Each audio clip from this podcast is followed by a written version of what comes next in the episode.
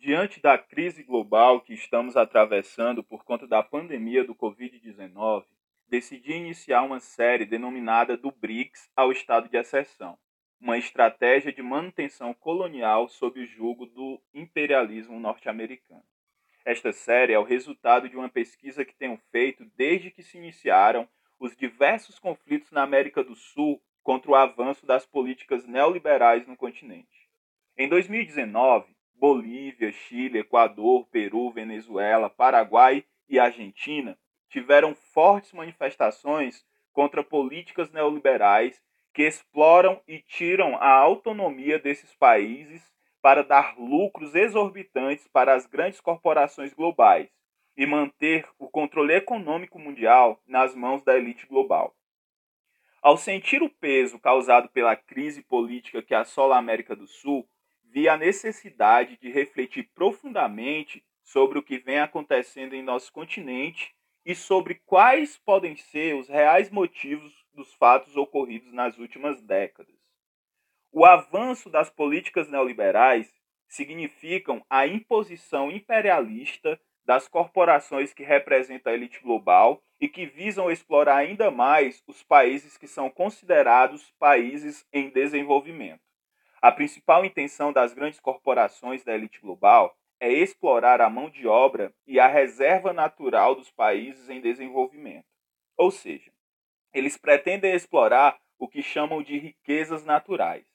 Dentre estas riquezas, as mais importantes são o petróleo e o minério. Falando especificamente do petróleo, Venezuela, Brasil e Equador estão hoje entre os maiores produtores do mundo. Acredito que este fato já pode nos apontar algumas das motivações dos ataques contra a autonomia dos países que compõem a América do Sul. Para podermos chegar a uma compreensão mais coerente sobre o que realmente está acontecendo em nosso continente, precisamos contextualizar os fatos históricos.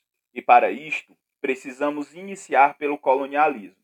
Assunto este que é o pontapé inicial de nossa série.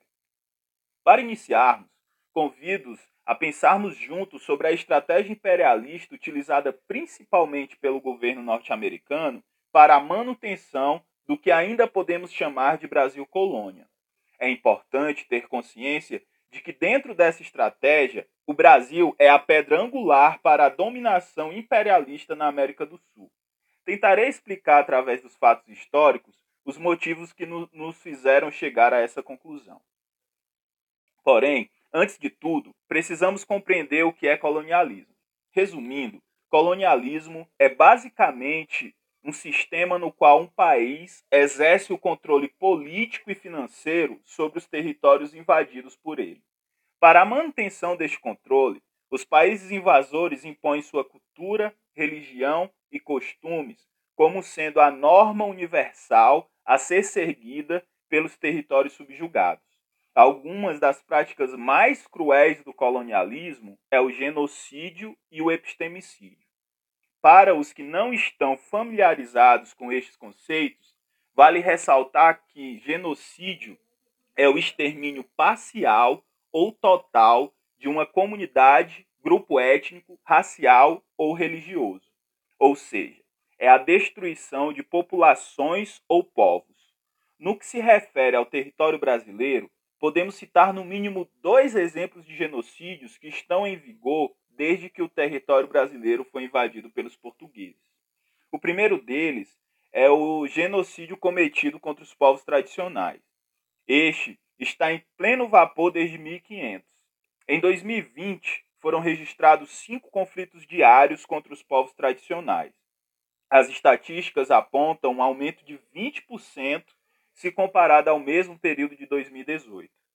Podemos apontar a gestão do presidente fascista Bolsonaro como sendo um dos principais responsáveis e incentivadores desses conflitos. O atual presidente do Brasil declarou em várias ocasiões seu ódio pelos povos tradicionais durante sua campanha eleitoral de 2018.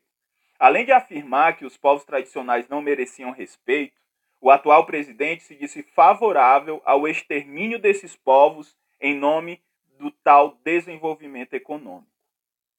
Um outro genocídio, um outro exemplo de genocídio que podemos citar é o genocídio cometido contra a população negra.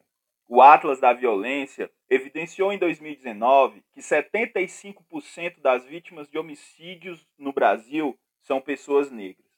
A taxa de homicídio de pessoas negras é de 43,1 por 100 mil habitantes, enquanto que para os não negros essa taxa é de 16 por 100 mil habitantes. Os dados evidenciam que são cerca de 179 homicídios cometidos diariamente contra pessoas negras. Isto é um extermínio. O filósofo Abdias Nascimento define no livro Genocídio do Negro Brasileiro, Processo de um Racismo Mascarado, que o corpo no chão é apenas o último estágio deste genocídio. Filósofo pondera que antes do corpo negro tombar no chão, o racismo executa nossa autonomia, nossa autoestima, nossa cultura, nossa arte e nossa religiosidade. O epistemicídio é o outro alicerce da base que sustentou e sustenta o colonialismo. Segundo o filósofo sul-africano Mogobe Ramose, epistemicídio é o assassinato das maneiras de conhecer e agir dos povos conquistados. Podemos conectar a definição de Ramose com a citação que fiz de Abdias Nascimento.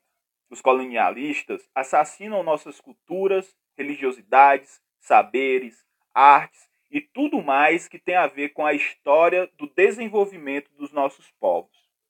Nos tornam uma espécie que está fora do padrão estabelecido. Por esse motivo, somos vistos como inimigos, como ameaça ao processo civilizatório que não aceita nada diferente daquilo que é estabelecido pelos invasores. Bom, Sou um jovem negro.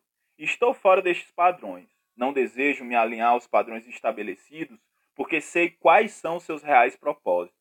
Por este motivo, um dos meus principais combustíveis é o desejo de romper com as estatísticas que foram destinadas para aqueles que não se submetem às imposições. Visando este objetivo, caminho em direção à produção intelectual. Como fruto dessa caminhada, escrevi recentemente um ensaio intitulado Filosofia Ubuntu, a urgência de uma filosofia para descolonizar pensamentos, no qual trago reflexões que rompem com o pensamento racista eurocêntrico. Vale salientar que o pensamento eurocêntrico é a base do colonialismo, pois este pensamento baseia-se em uma ideia de superioridade. Esta superioridade sustenta-se em uma teoria que define o branco europeu como sendo o padrão universal de ser humano ou seja, a ideia de humanidade está baseada em uma teoria racista e excludente, fundada por pensadores europeus cristãos. Segundo algumas teorias epistêmicas geradas por filósofos europeus como Kant e Heidegger, o branco europeu seria a única raça que conseguiu desenvolver naturalmente o pensamento racional e, por isso, todos os outros povos teriam que se submeter às imposições deles. Este pensamento fundamentou invasões territoriais, massacres dos povos tradicionais, a exploração do chamado Novo Mundo, assim como o comércio escravagista e a perseguição contra culturas e sociedades que tinham seus próprios entendimentos de humanidade. O filósofo brasileiro Ailton Krenak diz no livro Ideias para Adiar o Fim do Mundo que a ideia de que os brancos europeus podiam col sair colonizando o resto do mundo estava sustentada na premissa de que havia uma humanidade esclarecida que precisava ir ao centro da humanidade obscurecida, trazendo-a para essa luz incrível. Esse chamado para o seio da civilização sempre foi justificado pela noção de que existe um jeito de estar aqui na Terra uma certa verdade ou uma concepção da verdade, que guiou muitas das escolhas feitas em diferentes períodos da história. Bom, acredito que atingimos o propósito da primeira parte desta série. Caso tenha ficado alguma dúvida em relação ao colonialismo ou em relação a qualquer outro ponto deste episódio, você pode entrar em contato conosco através do Instagram. Nosso perfil no Instagram é viagensaleatórias.podcast. Vou deixar aqui algumas sugestões de leituras que também podem te ajudar a compreender um pouco mais sobre o colonialismo. A primeira delas que eu gostaria de indicar é o livro do líder indígena e filósofo brasileiro Ailton Krenak.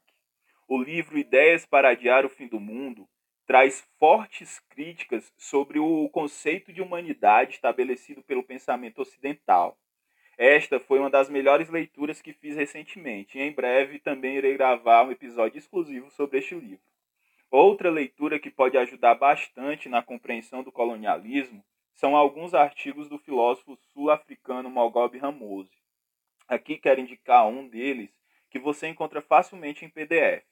Trata-se do artigo A Filosofia do Ubuntu e Ubuntu como uma Filosofia. No artigo, o filósofo também vai ponderar sobre o conceito de humanidade e vai além, fazendo uma análise sobre o conceito de universal e o quanto esse conceito é prejudicial para o desenvolvimento dos povos.